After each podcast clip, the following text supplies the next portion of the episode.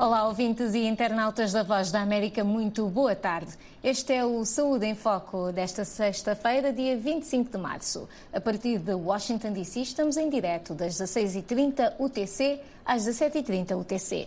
Pode ouvir-nos em onda média em 1530 e em onda curta 13.630 e 17.655 ou através do nosso website www.voaportugues.com. Pode assistir ao nosso programa pelo Facebook e YouTube, é Voa Português, e pode participar via WhatsApp. O número é mais um 202 251 9466. Eu sou a Mayra de La Salette. A produção é de Bárbara Santos, a direção é de Laurent Manassan e a realização e som de Andy Bain. Esta semana celebramos o Dia Mundial da Tuberculose, pelo que vamos debruçar sobre esse tema. Vamos ter reportagens de Angola, Brasil e Moçambique. Mantenha-se na sintonia da Voz da América. Vamos às notícias deste 25 de março.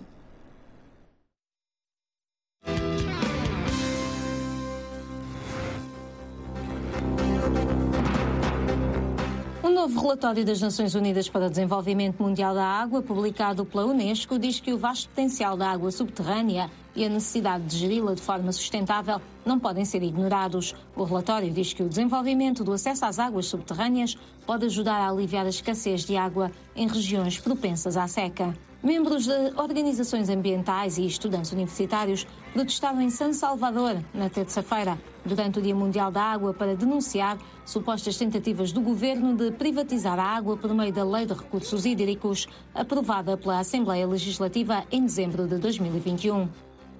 Na extremidade inferior do Lago Kivu, na República Democrática do Congo, uma camada de resíduos plásticos acumulou-se a ponto de bloquear as turbinas da maior fábrica hidroelétrica do leste. A barragem de Ruzizi está poluída por milhares de garrafas, latas e outros objetos atirados ao lago. Este é o Saúde em Foco, semanalmente aqui na Voz da América. Hoje é 25 de março. Esta semana foi marcada também pela greve dos médicos em Angola. O presidente do Sindicato dos Médicos de Angola falou com o nosso correspondente em Luanda, Coque Mucuta, sobre os motivos desta greve. Como é que está a situação dos médicos angolanos? Bom, eh, os médicos angolanos acabaram por, por, voltar a fazer uma greve, tendo em conta que, infelizmente, o governo não cumpriu com as promessas eh, que disse aos médicos, isto é, é a quando da, da paragem ou da interpolação da greve é, do mês de dezembro. Então, o facto do governo não ter cumprido, o facto do governo continuar a, a fazer péssimos salários à classe médica angolana, o facto do governo continuar a, a não criar aquilo que são as mínimas condições para podermos salvar vidas, nomeadamente é, tanto do ponto de vista de recursos humanos, do ponto de vista de recursos materiais, continuamos a ver nos nossos hospitais uma gritante falta de quase tudo, entre seringas, eh, agulhas, fios de sutura, luvas, material de biossegurança e outros materiais. Ah, nós não temos outra alternativa se não voltarmos a persuadir o governo, entrar em greve no sentido de persuadirmos o governo a necessidade de melhorar as condições de trabalho. Mas o que é que falta nesta negociação?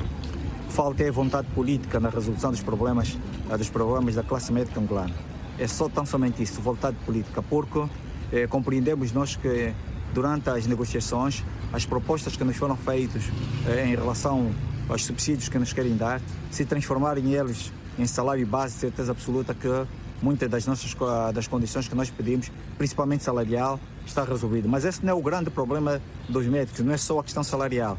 O grande problema dos médicos está diretamente relacionado com o facto é, de, infelizmente, continuamos a ver uma gritante falta de material nos nossos hospitais. Como disse há bem pouco tempo, é, por exemplo, ventiladores mecânicos continuam, continuam a faltar nos, nos bancos de urgências. É, materiais de eletro, para fazer eletrocardiograma continua a, a faltar no, no, no, no, nos nossos grandes centros hospitalares. Gasômetros, glucômetros, materiais que não custam caro nosso, no mercado tanto nacional como internacional. Se houvesse vontade política por parte de quem gera a saúde de Angola, esse material nós teríamos no nosso hospital. Outra questão está relacionada com a formação contínua os médicos carecem de formação contínua para melhorar a sua performance e dessa forma é, atuar na perspectiva de diminuirmos o elevado índice de mortalidade no nosso país.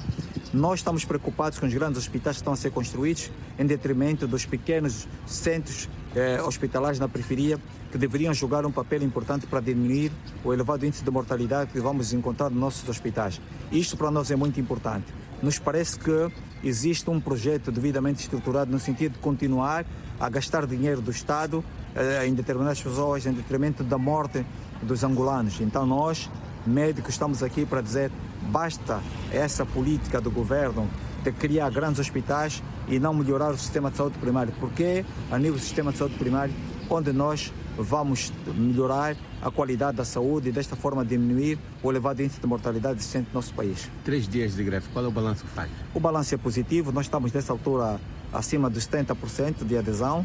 Queremos acreditar que até o final dessa semana nós vamos, de certeza absoluta, atingir os 95% que, eh, que são, sem sombra de dúvida, o, o, o objetivo do sindicato.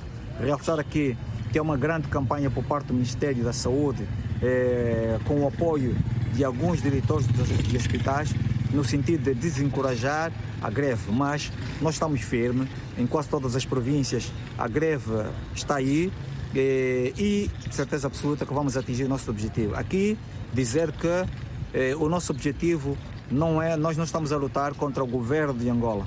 Nós queremos que se melhore as condições de saúde da nossa população para nós deixarmos de ver as mortes nos nossos hospitais.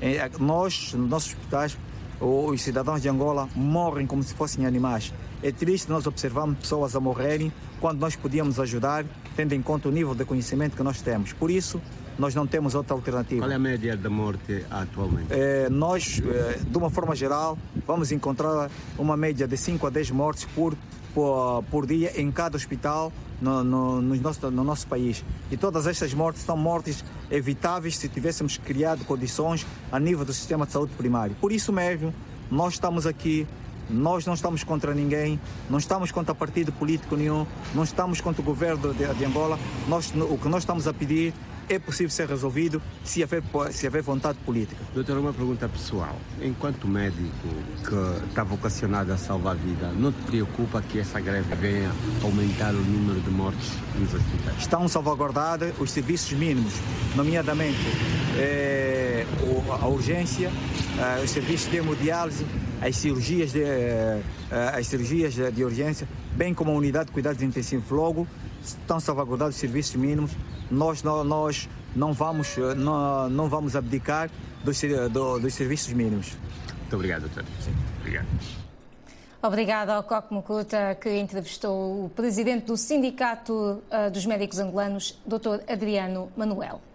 E trabalhar fora da capital da província de Malange é um pesadelo para muitos médicos angolanos. As localidades não têm condições para acomodação, alimentação, transportes e meios para suportar a atividade médica nos hospitais. E estes médicos também estão em greve.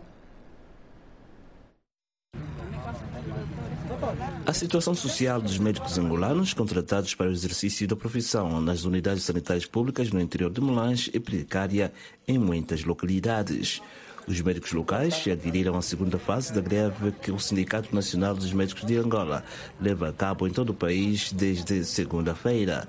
Os profissionais exigem um qualificador salarial capaz de minimizar a alta dos preços dos produtos da cesta básica, o fornecimento de medicamentos e equipamentos médicos, assim como outros meios de apoio às unidades hospitalares.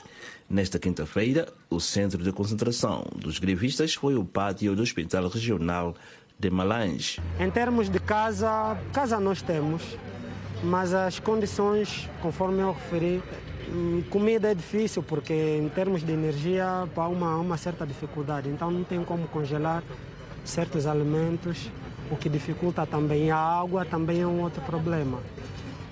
É, tanto é que alguns para beberem precisam que chove e arranjam aí um sistema para ver se consigam água para beber. Acomodações são péssimas, né?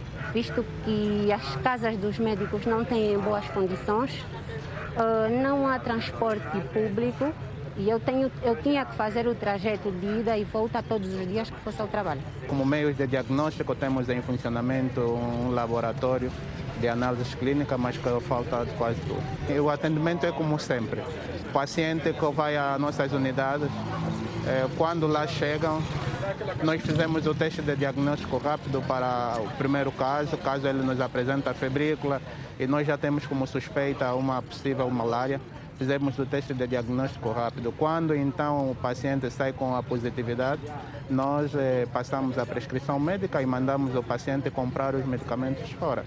As consultas externas e os cursos de especialização continuam suspensos desde segunda-feira. A redução da mão de obra médica é visível nos hospitais regional, provincial materno-infantil, municipais e em alguns centros de saúde. Manuel Francisco, 72 anos de idade, espancado pelos netos, esperou por muitos minutos para ser atendido no banco de urgência de ortotraumatologia e cirurgia. As condições de trabalho no Hospital Materno Infantil de Malães inquietam os médicos. Começando mesmo com eh, camas, as macas e muitas das vezes até os pacientes acabamos por nos colocar nos corredores, nas cadeiras, quando é, há muita enchente, principalmente nessa época que estamos a falar em particularmente. Os serviços mínimos estão garantidos, mas com sobrecargas aos bancos de urgências. A unidade de cuidados intensivos, o bloco operatório, estes serviços funcionam em pleno. E assim como os internamentos, temos sempre médicos eh, de plantão e graças eh, o número de médicos expatriados que a gente tem também, estamos a conseguir dar cobertura a esta situação. Os casos mais preocupantes aqui, os mais frequentes, são a malária complicada e as hipertensões arteriais. Até o momento não temos qualquer queixas quanto à assistência medicamentosa para os nossos pacientes. Isaías Torres Malange para a Voz da América.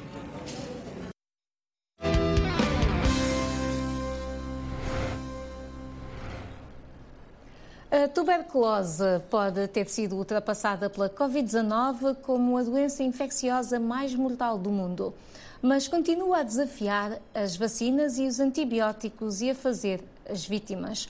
A Bárbara Ferreira Santos apresenta esta explicação. Mata um milhão e meio de pessoas por ano. A tuberculose, ou TB, foi a segunda principal causa de morte no mundo em 2020 por uma doença infecciosa depois da Covid-19. Oito países são responsáveis por dois terços dos casos na Ásia e em África. A TB é causada pela bactéria Mycobacterium tuberculosis, ou bacilo tuberculoso de Koch, que afeta mais frequentemente os pulmões. Provoca tosse, febre, suores noturnos, dores no peito, perda de peso, sintomas que podem ser ligeiros durante vários meses. Uma pessoa infectada pode não sentir a necessidade de consultar rapidamente um médico, aumentando a transmissão da doença a outras pessoas. A bactéria da tuberculose é transmitida pelo ar. Pode ser transmitida por tosse, espirro ou cuspe. Cerca de uma em cada quatro pessoas no mundo está infectada com tuberculose latente mas apenas 5 a 10% dessas pessoas desenvolvem de fato a doença ativa. A tuberculose é diagnosticada principalmente através de uma técnica tradicional que consiste na utilização de um microscópio para verificar a presença dos bacilos em amostras de expectoração. Com o tratamento, a tuberculose pode ser curada. Os doentes devem tomar quatro medicamentos antituberculose durante um período de seis meses. Contudo, a Organização Mundial da Saúde está preocupada com o número crescente de pessoas com uma forma de tuberculose que é multiresistente e requer tratamentos muito mais longos. Uma vacina existe, conhecida como BCG, mas é apenas parcialmente eficaz, oferecendo uma proteção mínima a adolescentes e adultos. Obrigada, Bárbara. A subvenção do Fundo Global para o combate à malária, HIV-Sida e tuberculose nas províncias angolanas de Benguela e do Kwanza Sul, avaliada em 103 milhões de dólares norte-americanos, está a ser marcada por insuficiências na implementação, como a desistência de ativistas por questões financeiras e falta de testes. Delineada para três anos, a subvenção é implementada pelo Programa das Nações Unidas para o Desenvolvimento, o PNUD, e organizações da sociedade civil. João Marcos tem mais detalhes. Colegas, vamos à foto. É a fotografia de uma família que vê fugir ativistas conselheiros. São jovens contratados pelos subreceptores desta iniciativa, a ADPP e a World Vision. Demos conta que os subsídios que nessa altura que foram cabimentados para o, apoiar os conselheiros ativistas não, não satisfaz, porque a, a nossa é, a nossa intervenção é um pouquinho diferente, porque os ativistas têm que deslocar aos focos no período noturno e é necessário que haja condições para os colegas trabalharem de forma que consigam garantir melhores resultados. Isso também para a segurança dele. Confrontado com uma situação que condiciona a prevenção nos focos das doenças, o PNUD, principal receptor do financiamento, diz que nada pode fazer sem anuência do Fundo Global. Isso é a vossa relação de negócio, vosso com a ADPP. Tem que ser sincero.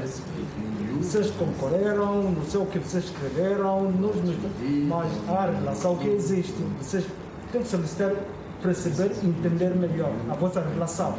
Os valores que eu conheço, acho que são Evaristo, é o 35 mil e pouco kwanzas. Então a DPP não vai passar não, não mil kwanzas em cima, porque o orçamento é o orçamento lá, é isso que eles vão receber. Mas há mais dificuldades nestes primeiros sete meses de implementação do subsídio. Daí as sugestões apresentadas por quem está no terreno. Porque as ACS encontram dificuldades eh, nos materiais de IEC, né? temos muita dificuldade. E os preservativos, que já é do conhecimento de todos que está difícil, né? A distribuição de preservativos. E a testagem também. Encontramos dificuldade na testagem. Ao nível dos focos onde, nós intervimos, existem aqueles focos que não oferecem condições para que os nossos conselheiros consigam fazer a atividade de forma correta. Então, a clínica móvel, sendo uma, um espaço que, que permite que os nossos conselheiros façam a atividade de forma organizada. Então, a nossa ideia é que, a partir do segundo ano, tenhamos no nosso orçamento atividades ligadas à testagem com clínica móvel, porque tem custos também. Se é verdade que ativistas conselheiros inconformados com os 35 mil kwanzas mensais, abandonam a atividade. Também é certo que muitos doentes abandonam o tratamento. Motivo: a pobreza nas comunidades. Isto foi reportado nos relatórios de desenvolvimento, sobretudo multidimensional da pobreza em Angola, onde a questão da pobreza tem um enfoque bastante elevado, sobretudo aquelas pessoas que possam aderir o tratamento da tuberculose, aderir ao tratamento do VIH, entre outros tipos de doença. E nos últimos tempos, a pobreza também tem estado associada na desistência daquelas pessoas doentes do VIH e da tuberculose a manter um tratamento de forma regular. Tal como a malária, a tuberculose, a chamada doença da pobreza, continua entre as principais causas de morte em Angola. Os números provisórios apontam para 53 mil casos, mas há províncias sem dados, por isso há muito trabalho pela frente. Apesar das contrariedades, mantém-se viva a esperança em dias melhores. E já há alguns sinais nesse sentido. A atenção especial tem sido dada à tuberculose, fundamentalmente nas ações do DOT comunitário. Já começamos a sentir a própria redução de abandonos e ficamos mais felizes também porque no acordo desta subvenção a ruptura de tuberculostáticos que vínhamos observando é uma questão que já foi ultrapassada. Vamos visitar alguns serviços, vamos falar com alguns beneficiários para perceber de facto como é que estão as coisas e no final acredito que estaremos em melhores condições de avançar dados relativamente à situação. A situação de Benguela e do Kwanza Sul no contexto nacional será conhecida, em termos de números, dentro de cinco meses, no primeiro balanço anual. Os resultados vão determinar se o Fundo Global financia ações similares nas províncias do Quando Cubango e Bié. Benguela João Marcos, Voz da América. Obrigada ao João Marcos. A TB é a quinta causa de morte em Moçambique e a principal causa de morte de pessoas vivendo com HIV no país. Embora a doença ainda seja prevalente, Moçambique está prestes a atingir a meta da Organização Mundial da Saúde de testar e tratar 90% de todos os casos estimados de tuberculose anualmente. Este ano, o governo dos Estados Unidos investirá 13,4 milhões de dólares para apoiar os esforços contínuos de controle da tuberculose, segundo a Agência dos Estados Unidos para o Desenvolvimento Internacional e os uh, Centros dos Estados Unidos para Controle e Prevenção de Doenças, que apoiam o Programa Nacional de Controle da Tuberculose do Ministério da Saúde de Moçambique e a rede do Instituto Nacional de Saúde de Laboratórios de Referência em Tuberculose. Os esforços de Moçambique para melhorar a prevenção e o tratamento da TB produziram resultados impressionantes com 90% dos casos novos e reincidentes de TB e 88% dos pacientes com, infecção, com co-infecção TB-HIV tratados com sucesso. Escreve a publicação 360 Mozambique. As medidas impostas pela pandemia da Covid-19, como o uso da máscara e o distanciamento social, têm ajudado a combater o surgimento de novas infecções de tuberculose entre os adultos na cidade de Nampula, isto também em Moçambique. Mas agora surge a preocupação com as crianças, cujo número de diagnósticos aumentou nos últimos seis meses no Hospital Central de Nampula, onde funciona o laboratório de referência da tuberculose. A Dina Soalerre reporta de Nampula. No Hospital Central de Nampula são diariamente diagnosticados através deste laboratório de referência cerca de 10 casos de tuberculose, disse Isaías Francisco, responsável pela doença nesta unidade sanitária, que fala sobre a preocupação de nos últimos seis meses haver mais crianças com a enfermidade. A maioria dos adultos agora já por causa da Covid usam mais as máscaras, o nível de contato é um pouco reduzido em relação às crianças. Como são crianças dependentes, que têm que viver da base sempre no colo da mãe, okay? então são a camada mais vulnerável à tuberculose. Depois de diagnosticados com a tuberculose, o tratamento e os internamentos ao nível da cidade de Nampula acontecem no Hospital Geral de Marrere. Foi aqui onde conversamos com este paciente que descobriu este ano a doença e conta como tem lidado com a mesma. Agora mais ou menos nesse mesmo tempo. Nem faria assim mesmo. Não faria, nem conseguia andar, nem chegar lá fora. Até me chamavam no carinho. Ah, mas agora que consigo mesmo. Só que estou a perder força. A maioria dos doentes de tuberculose em tratamento neste hospital está associado principalmente ao HIV-Sida. Geralmente tem sido imunodeficiência, né, principalmente por HIV, uh, e quase 90% desses pacientes também têm uma desnutrição associada. Lino Sanga Sanga, responsável pela enfermaria de pacientes com tuberculose no Hospital Geral de Marere, considera que a tuberculose é uma doença que a população sabe da sua existência, mas lidar com ela, conhecer os sintomas e quando procurar pela assistência médica é ainda um desafio. A prova disso é que nós a maioria dos pacientes que nós recebemos, recebemos eles principalmente em um estado muito grave. Um estado muito grave em que quando nós tentamos escolher a história, vimos que o paciente, até no início, teve uma, uma bastante relutância para poder aceitar a própria ida à, unidade sanitária. Inicialmente, até prefere tentar tratamentos tradicionais, só quando falham essas outras opções, muitas das vezes é que eles aceitam e vêm e vêm e vêm aqui. A tuberculose tem cura, mas para ser considerado livre da doença, passa necessariamente por seguir as recomendações médicas, dizem estes profissionais de saúde. É um tratamento que leva seis meses, que é dois meses que é a fase intensiva, que usamos lá o 4-DFC, é uma composição do medicamento, é um comprimido em quatro medicamentos, que está lá isoniazida, rifampicina, etamputol e pirazinamida. E na fase de manutenção, usamos os dois DFC, que é a fase de manutenção que leva mais quatro meses. Então, cumprindo com esse período, sem que haja alguma alteração no tratamento, a cura tem existido. Conseguimos em algum momento uh, encontrar alguns pacientes em uma fase inicial e esses fazem o tratamento ambulatorial. Okay? Um, quando fazem o tratamento ambulatorial, nós não somente oferecemos o tratamento medicamentoso, nós fazemos uma educação para a saúde, fazemos apoio psicossocial e, igualmente, uma educação nutricional.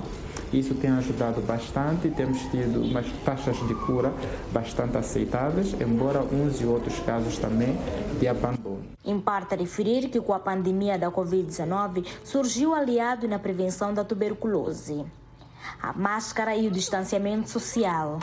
Tratam-se de medidas que, apesar do número de infecções pelo coronavírus estarem a reduzir, os profissionais de saúde apelam que sejam mantidas na luta contra a tuberculose. De Nampula para a Voz da América, Dina Sualenhe. Obrigada, Adina. E no Brasil, o efeito da pandemia prejudicou avanços no tratamento à tuberculose, segundo esta reportagem do nosso colega Edgar Maciel, a partir de São Paulo. Essa é Irene Gomes. Ela teve tuberculose no começo dos anos 2000. Pegou a doença do marido, mas demorou para começar o tratamento. Os pulmões ficaram tão comprometidos que ela precisou ficar internada durante seis meses num sanatório em Porto Alegre, no sul do Brasil. Os remédios, infelizmente, não fizeram efeito. Eu tomava remédio de manhã, tomava remédio de tarde, só que os bacilos do, que a gente tem, que é os micróbios, rejeitaram o remédio. Aí, conforme mudava a medicação, sempre mudando a medicação, aí quando a doutora viu que não resolvia, daí eu tirei, ela disse, chamar os teus parentes, porque tem que tirar o pulmão. Mas tinha que tirar e, graças a Deus, eu sobrevivi, né? A tuberculose é uma doença milenar. Existe há muito tempo. Ela infecciona e afeta prioritariamente os pulmões. A doença é altamente contagiosa e é causada pelo bacilo de Koch, a principal arma de transmissão é através da tosse, um tratamento que dura no mínimo seis meses. Em 2015, a Organização Mundial da Saúde lançou metas para erradicar a doença. O Brasil está incluído, mas vem tendo dificuldades para diminuir o contágio. O país continua entre os 30 com mais infecções no mundo. Em 2019, foram 77 mil casos, mesma média registrada em 2017. Nesses dois anos de pandemia, o combate à tuberculose foi muito afetado pela Covid-19. Em 2020, no mundo todo, foram mais de um milhão e meio de mortes. Só no Brasil, 66 mil casos, com muitos pacientes deixando de ir ao hospital e seguir o tratamento corretamente. E o impacto da Covid foi devastador na tuberculose, porque as pessoas, nos sucessivos lockdowns que a gente teve durante as ondas da Covid-19, os pacientes não buscavam o serviço de atendimento para TB, para tratar ou para fazer diagnóstico. Então, esse dado do Ministério da Saúde que a gente tem de queda de casos, basicamente reflete não que não teve caso de tuberculose, a gente teve uma baixa possibilidade de pegar esses pacientes e fazer diagnóstico. Então, teve subnotificação, subdiagnóstico. Isso, com certeza, vai ter um impacto nos próximos anos dentro da cascata de sucesso dos indicadores de tuberculose. Um ponto forte do Brasil é que os medicamentos são oferecidos de graça no SUS, que é o Sistema Público de Saúde. E logo na infância, as crianças recebem a prevenção, a vacina PCG, que protege contra a tuberculose e precisa ser aplicada ao nascer ou até completar 5 anos de idade. Mas os especialistas alertam: o tratamento é longo e é necessário cumprir até o final para se curar e não transmitir a doença. Antes da Covid, já tem um problema muito, muito é, comum da gente ver nos ambulatórios de tuberculose, as pessoas tratarem um tempo, melhorarem e acharem que tem que parar o tratamento, não precisam tomar todo o tempo pré-determinado. Com a Covid foi pior ainda, porque as pessoas elas não conseguiram chegar aos polos dispensadores de remédios, porque lockdown, tinha medo de sair na rua, até porque a, a, a Covid é uma doença de transmissão respiratória, a tuberculose também, então tinha medo de pegar Covid, piorar o tratamento da tuberculose, e muitas vezes abandonaram. E se você abandona o tratamento, além de resistência, além de desfechos ruins, você realmente ainda pode transmitir a doença para outras pessoas, especialmente se for uma tuberculose pulmonar. Então, é toda a, a problemática de abandonar, de não fazer o tratamento adequado, que foi piorado com as condições estruturais que aconteceram durante a Covid-19. Voz da América. Voz da América.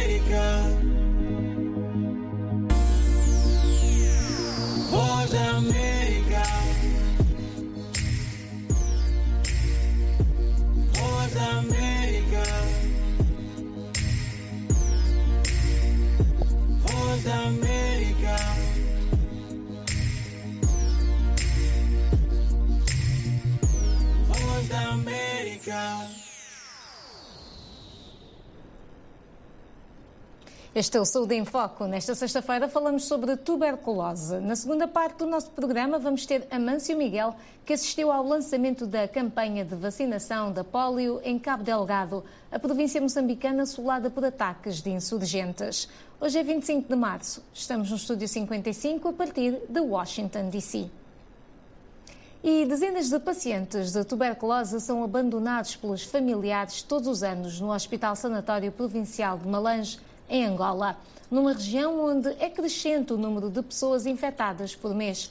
O Hospital Sanatório, com uma capacidade de internamento de 60 pacientes desde o início deste ano, tem 75 pacientes, entre os quais um adolescente e 25 mulheres. Isaías Soares tem mais detalhes. Quando mulher em alto objetivo é no da base. A tuberculose é uma doença infecciosa e transmissível que afeta prioritariamente os pulmões, embora possa acometer outros órgãos ou sistemas do corpo humano. A doença é causada pelo Mycobacterium tuberculosis ou bacilo de Koch. No Hospital Provincial Sanatório de Malães, desde o início do ano, foram internados 71 pacientes, dos quais um adolescente e 25 mulheres. Entre os doentes hospitalizados, dois são multidroga resistentes, cujos fármacos da primeira linha não produzem quaisquer efeitos positivos ao organismo, referiu a porta-voz da unidade médica Regina Tuba. Um dos problemas que aflige a direção do Hospital Sanatório é o aumento de pessoas abandonadas pelos próprios familiares. Mas até agora continuamos a registrar os casos de abandono dos pacientes pelos seus familiares. Então, esses casos, muitas vezes nós só referimos que os doentes são abandonados. Mas é importante que também que nós saibamos o porquê que essas pessoas são abandonadas. Porque muitos deles têm os familiares, mas os familiares residem distante e não têm às vezes a condição, não têm condição econômica para chegar ao hospital. Bem, nesse preciso momento nós temos 45 doentes, desde os quais são abandonados pelos familiares. Nesses dois meses tivemos seis óbitos. No total de 75 doentes, tivemos seis óbitos. Adilson dos Santos saiu de Luanda à procura de emprego no município do Cunda de Abás. Aqui na cidade, onde desembarcou, foi assaltado por marginais e viveu na rua durante algum tempo em péssimas condições, onde contraiu a doença. Os conhecidos o acharam e o internaram, mas é órfão de mãe, o restante da família também o deixou. Já estou aqui há um mês. Meu pai chama-se Nome Santo. Está no quê? Naquela província, no, no, no Quando Cubão. Outros familiares estão lá no casino. É, temos a área social, a nossa área social do hospital, que muitas vezes tem ido eh, ao encontro para aquelas pessoas que têm familiares, mas às vezes o nosso hospital é obrigado a manter esses doentes aqui, porque nós temos doentes que ficam um ano, temos doentes que ficam internados um ano e cinco meses, quase dois anos, e muitos deles, pela, pela sua condição, acabam por falecer.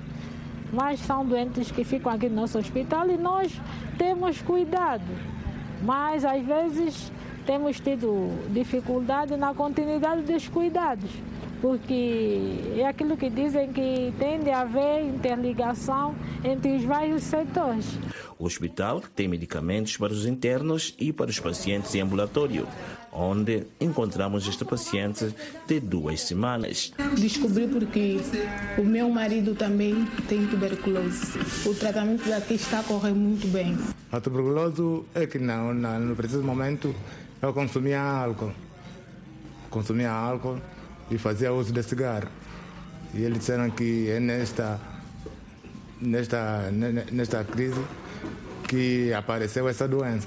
A variação mensal de casos de tuberculose diagnosticados nos municípios de Cacuzo, Calandula, Cangandala e Mucar é de 30 a 40 pessoas, confirmou o supervisor provincial de luta contra a patologia, Luiz Kissungi. Das 1.440 pessoas diagnosticadas no ano passado em toda a província, 1.242 testaram positivo para o bacilo de Koch. O registro anterior de 2021, nós tínhamos 62 óbitos. E também, dentre esses, tivemos mais de 150 casos que abandonaram o seu tratamento, e esse é, uma, é, o, é o, ponto mais difícil no, no, nosso programa. O abandono é muito elevado em relação à, à, recuperação. Cada mês que eles notificam, em relação aos outros, eles têm um número mais elevado em relação aos outros municípios. Então, esses aqui não, não fogem na estatística como municípios endêmicos, porque eles estão a seguir o princípio sério. As mensagens de prevenção contra a doença chegam a todas as unidades sanitárias públicas dos 14 municípios de Malães. Lá tem um representante do, do programa que faz os seus serviços antes das consultas ou antes de todos os pacientes entrar nas consultas. Tem normalmente um programa feito, cada dia tem uma atividade de, de palestra com tema X, tema isso, tema isso, tema isso, não só tema da tuberculose, é tema de todas as patologias. Isaías Soares Malandes para a Voz da América. Obrigada, Isaías. O Fundo Global de Luta contra a SIDA, tuberculose e malária apela aos governos para que renovem a luta contra a doença respiratória que mata mais de um milhão de pessoas por ano. Na África do Sul, um foco de tuberculose, uma equipa móvel de rastreio, está a tentar compensar as perturbações causadas pela pandemia de Covid-19. Ana Guedes apresenta a reportagem. Apesar de ser tratável e evitável, a tuberculose é um dos principais assassinos na África do Sul. Durante a pandemia do coronavírus, os testes à tuberculose caíram drasticamente com consequências mortais. O parceiro da Latoya Wizard, de 32 anos, estava entre as vítimas. A sua língua estava sempre a dizer que se sentia mal. Nem sequer provou a comida. Foi por isso que lhe pedi: vamos à clínica e vamos fazer o teste. Assim descobrimos que ele é positivo. Embora o parceiro do Wizard tenha estado em tratamento durante dois meses, sucumbiu à tuberculose em agosto passado. Os testes asseguraram que o seu filho mais novo fosse submetido a um tratamento preventivo. Tanto Wizard como o bebê continuam saudáveis, mas ela luta com a sua perda.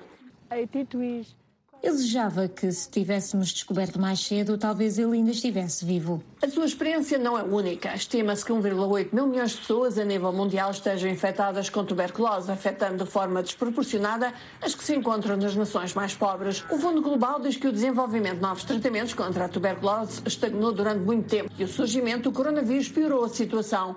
Mohamed Yassin é conselheiro sénior do Fundo Global. Assistimos a mais de 20% de queda no número de pessoas que têm acesso a diagnóstico e tratamento. A transmissão continuará e isso contribuirá para as incidências globais de tuberculose e mortalidade. A mortalidade por tuberculose aumentou pela primeira vez para 1 milhão e 500 mil em relação a 1 milhão e 400 mil em 2019. Esta nova clínica móvel, apoiada pelo Fundo Global, tem como objetivo comatar a lacuna nos testes da tuberculose. Está a chegar a pessoas como o Iser com dificuldades de chegarem às clínicas.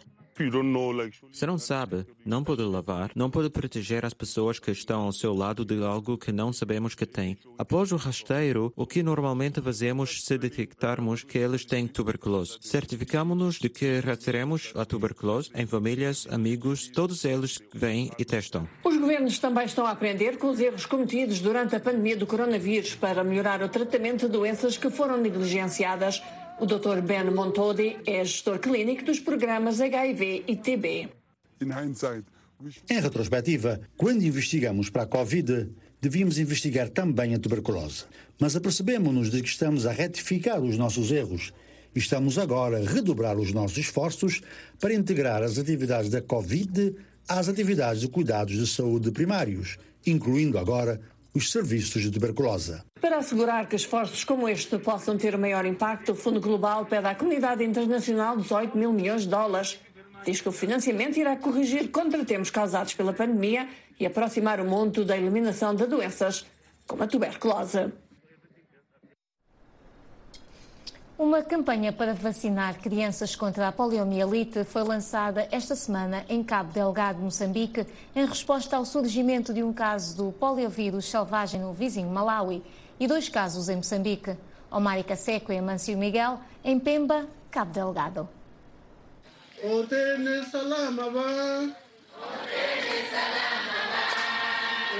430 mil crianças menores de 5 anos serão vacinadas contra a poliomielite nos distritos de Cabo Delgado, incluindo os que acolhem famílias deslocadas por um grupo terrorista associado ao Estado Islâmico. Em todo o país, pelo menos 4,2 milhões de crianças serão vacinadas nesta campanha, que é liderada pelo governo de Moçambique, com apoio do Fundo das Nações Unidas para a Infância e da Organização Mundial da Saúde, que disponibilizam meios técnicos e financeiros.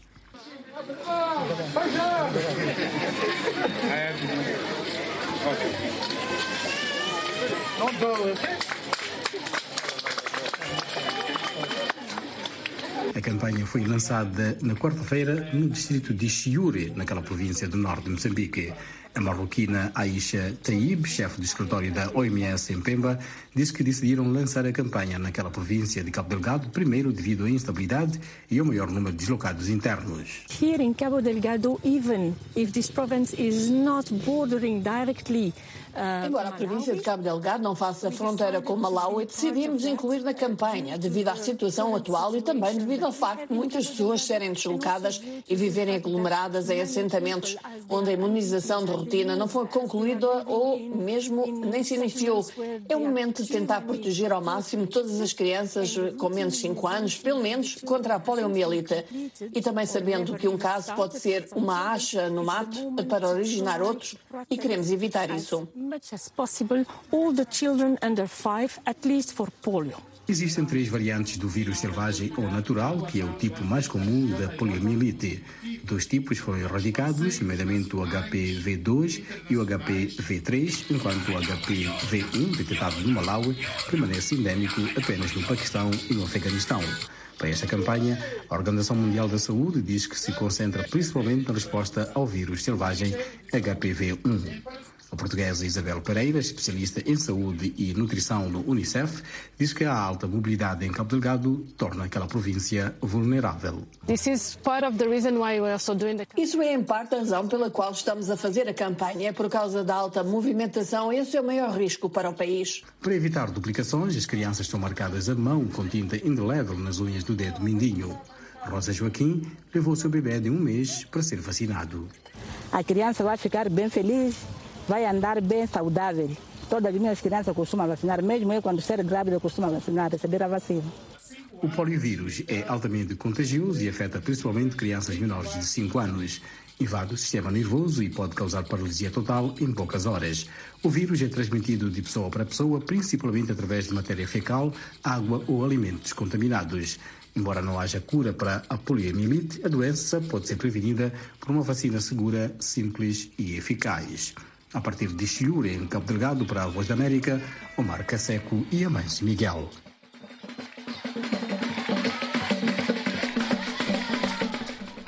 E desde Moçambique temos o nosso colega Mâncio Miguel, que esteve no lançamento da campanha de vacinação da polo em Cabo Delgado, como acabamos de ver nesta reportagem que ele enviou. Amâncio, muito bem-vindo. Eh, como foi o lançamento da campanha, Amâncio? Olá. Uh, foi um lançamento uh, fora do habitual, uma vez que o distrito de Chiur, na província de Cabo Delgado, é um dos que albergam milhares de deslocados da insurgência mais a norte naquela província. A campanha vai beneficiar os residentes habituais de Chiur, mas também aqueles que fugiram da insurgência, na medida em que nos acampamentos Maíra também nasceram bebés e nós, eu e o Marca Seco, do nosso serviço de Swahili da Voz da América, conseguimos presenciar a presença uh, de jovens mães que tiveram os seus filhos nos campos de assentamento, pessoas que fogem uh, da insurgência mais a norte daquela província, acabaram tendo os seus filhos e estão preocupadas na vacinação. Esta é uma vacinação que acontece naquela província por conta do surgimento no Malawi uh, de uma estirpe do vírus que é considerado o mais mortal, que é endémico neste momento no Paquistão e Afeganistão, mas que em Moçambique, por exemplo, Moçambique havia declarado já em 2016 o fim uh, da poliomielite, mas com os casos suspeitos, o país viu-se na condição de fazer uma vacinação. Aliás, esta é uma vacinação liderada pelo governo, com apoio do Unicef e da Organização Mundial da Saúde, que acontece nos países da região, nos países vizinhos de Malau e em Moçambique, acontece em sete províncias, e a província de Cabo Delgado, tal como vimos na reportagem, foi escolhida exatamente por registrar este aglomerado de pessoas que fogem da insurgência uh, de um grupo ligado ao Estado Islâmico. Amâncio, como é que os ataques a distritos de Cabo Delgado têm afetado a assistência de saúde? De um modo geral, não é? E depois também, mais especificamente, em campanhas como a da polio. Um exemplo, Mayra, é que fomos uh, ver um dos distritos que foram uh, mais afetados, o distrito de Kisanga, uh, na província de Cabo Delgado, durante meses ocupado pelo grupo insurgente. O mesmo aconteceu com Cima da Praia e nestes distritos registrou-se uma fuga massiva da população para zonas consideradas seguras, o que quer dizer que uh, ficou por trás, por exemplo, os seus boletins de vacinação, o seu registro de, de, vacinação e nos locais onde eles foram não tinham nenhum registro e as campanhas também acabaram por ser afetadas por esta fuga é demandada por conta da insurgência.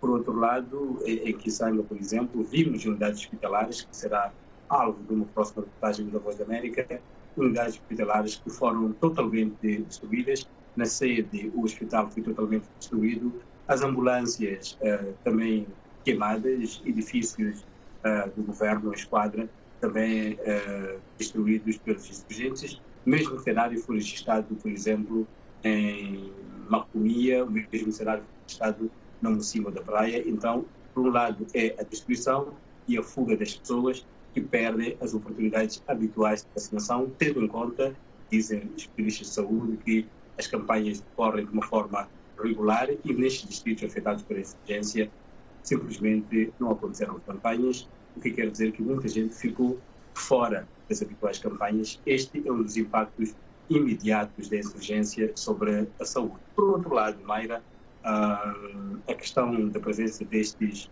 eh, insurgentes acaba complicando as próprias contas do setor de saúde e nos distritos terão que duplicar, se não mesmo triplicar os seus esforços para responder a tanta exigência. E isso também, entre outros problemas, o facto dos acampamentos serem aglomerados sem muitas boas condições para as pessoas estarem ali a viver. São famílias que vinham, sim, de um cenário de pobreza, mas que vê-se na contingência de uma pobreza mais forçada, sem um mínimo, a viverem em barracas improvisadas, uh, feitas basicamente de, de lonas, plástico, e quando chove, aí já é um outro problema, além de que há já reclamações, embora aqueles que ajudam digam que estão a fazer o esforço para colocar uh, por exemplo, redes mosquiteiras para evitar a malária, mas há também preocupações nessa época chuvosa uh, com questões da cólera, com questões da própria malária, porque sem um saneamento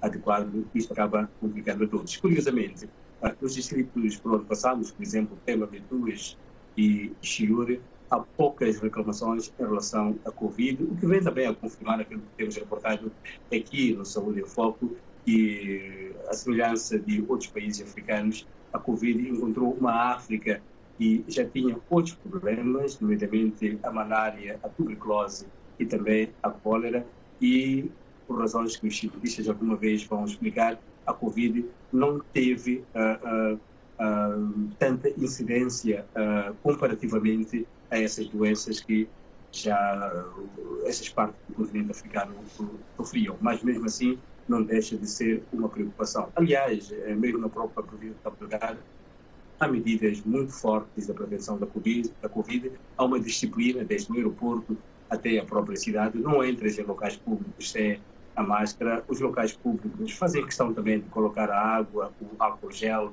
a água e cinza para lavar as mãos, há uma preocupação bastante elevada e, e diga-se por positivo, na prevenção da Covid, mas mesmo assim os grandes problemas de saúde continuam a ser, por exemplo, a malária, a cólera, a tuberculose e outras complicações e também a questão do HIV e SIDA, que com esta questão da urgência, as pessoas que tomavam antirretrovirais eh, antes tiveram que descontinuar e há também um esforço de recuperar o tempo perdido. São 12 anos eh, em locais que não são os seus habituais de residência e na fuga, evidentemente, que uh, não foram buscados comprimidos e perde-se uma oportunidade de prevenção. É?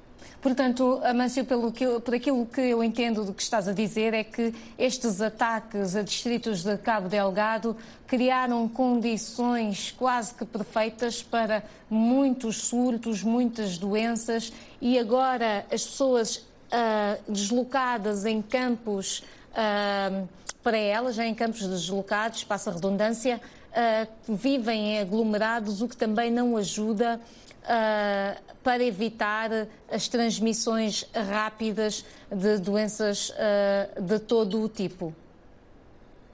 Sim, na verdade, essa é a grande preocupação. Uh, as organizações e também as autoridades falam muito disto e também há um esforço também que é nesta questão, perdão, é nesta questão da educação da população para a prevenção dessas doenças, mas não basta uh, simplesmente a educação, é preciso garantir, por exemplo, que haja água, haja condições de saneamento e que haja uh, e que sejam evitadas as condições que propiciam a existência, por exemplo, de mosquito. É normal uh, naqueles locais a formação de charcos, porque o saneamento uh, simplesmente não existe e esta é uma preocupação que pode complicar mais, exacerbar os já anteriores conhecidos problemas de saúde naqueles acampamentos. Uma das grandes preocupações, e que tem a ver também com a saúde e com o meio, são as condições em que estes milhares de moçambicanos vivem uh, nos acampamentos. São casas, uh, são barracas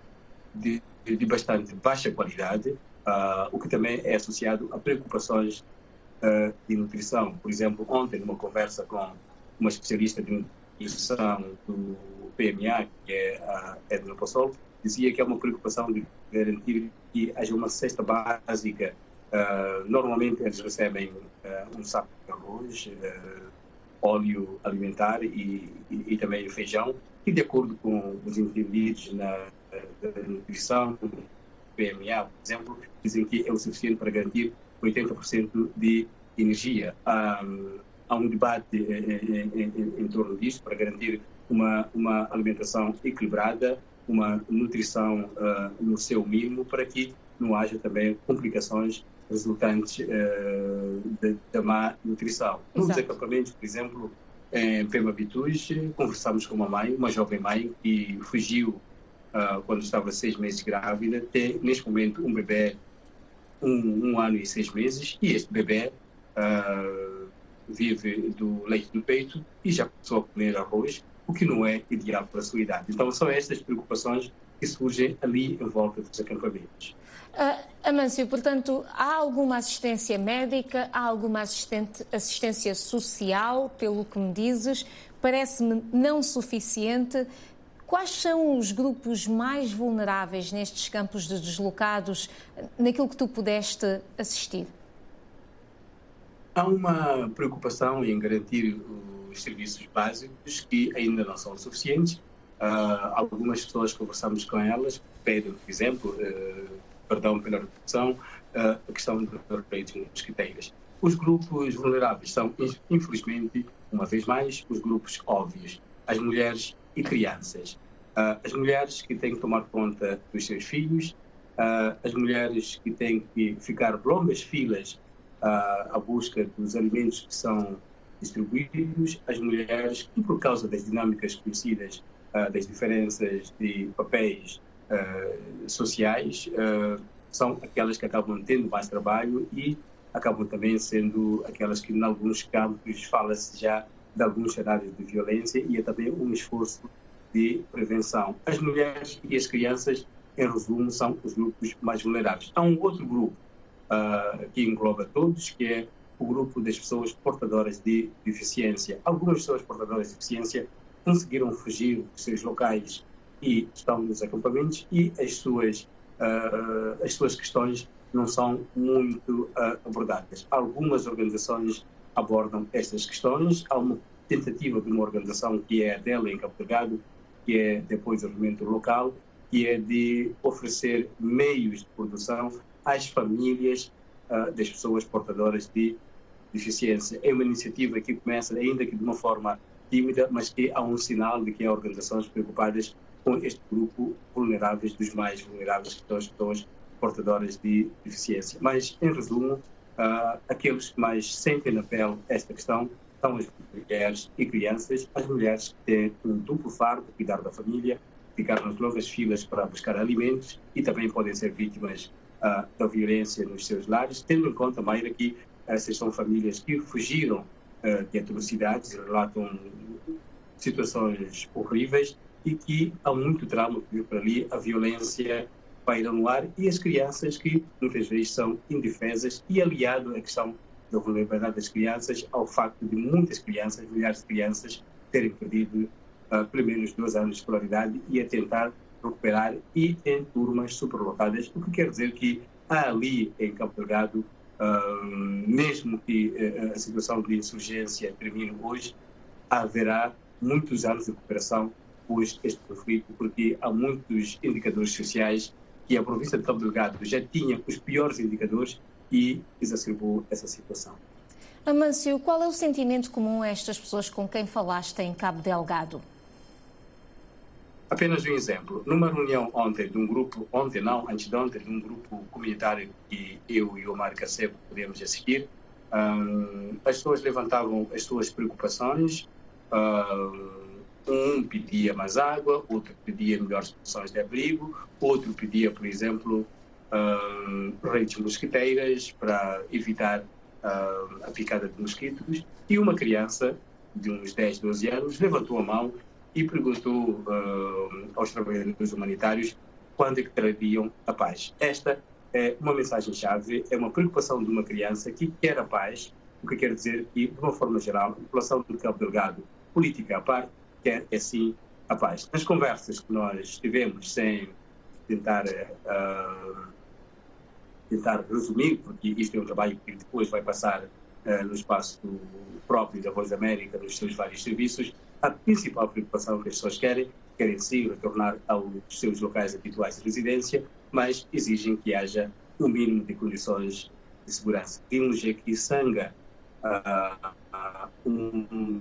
tentativas tímidas de regresso, mas ainda há ali um sentimento de que eu apenas poderia voltar ao meu local se tiver a segurança. As pessoas querem recomeçar a vida, mas a questão de segurança é bastante crítica. As pessoas querem sim, mas pedem mais uh, segurança e reporta-se que há cada vez uh, ataques que não são reportados e, nesse aspecto, uh, resumidamente, a preocupação da população é regressar aos locais, mas sim com segurança e, tal como disse aquela criança ali em Chiure, quando é que irão trazer a pai?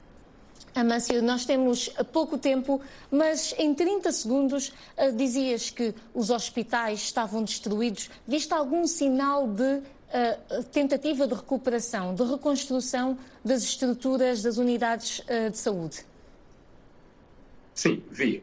em Kisanga vi uma recuperação de um hospital, as autoridades de saúde a prometerem serviços mínimos a partir da próxima semana sem possibilidade de internamento nem possibilidade de operações, mas poderão assistir os poucos que ali retornam. O mesmo acontece com a esquadra, com os edifícios do governo que haviam sido destruídos. Há uma tentativa de recuperação para serviços mínimos. Aí é preciso garantir que isso aconteça para que a população retorne com a paz e possibilidade de saúde quando for preciso.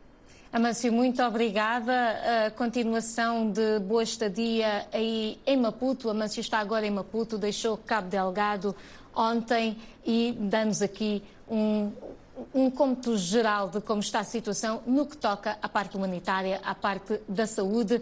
Continuem ligados a nós porque vamos ter mais sobre Cabo Delgado nas reportagens especiais que Amâncio Miguel e a Mari Caseco estiveram a fazer. Obrigada ao Amâncio e a toda a equipa envolvida neste programa foi o Saúde em Foco. Esta semana falamos sobre tuberculose, falamos sobre a campanha da polio e em nome de toda a equipa da Voz da América agradeço a companhia e continuo connosco em www.voaportuguês.com.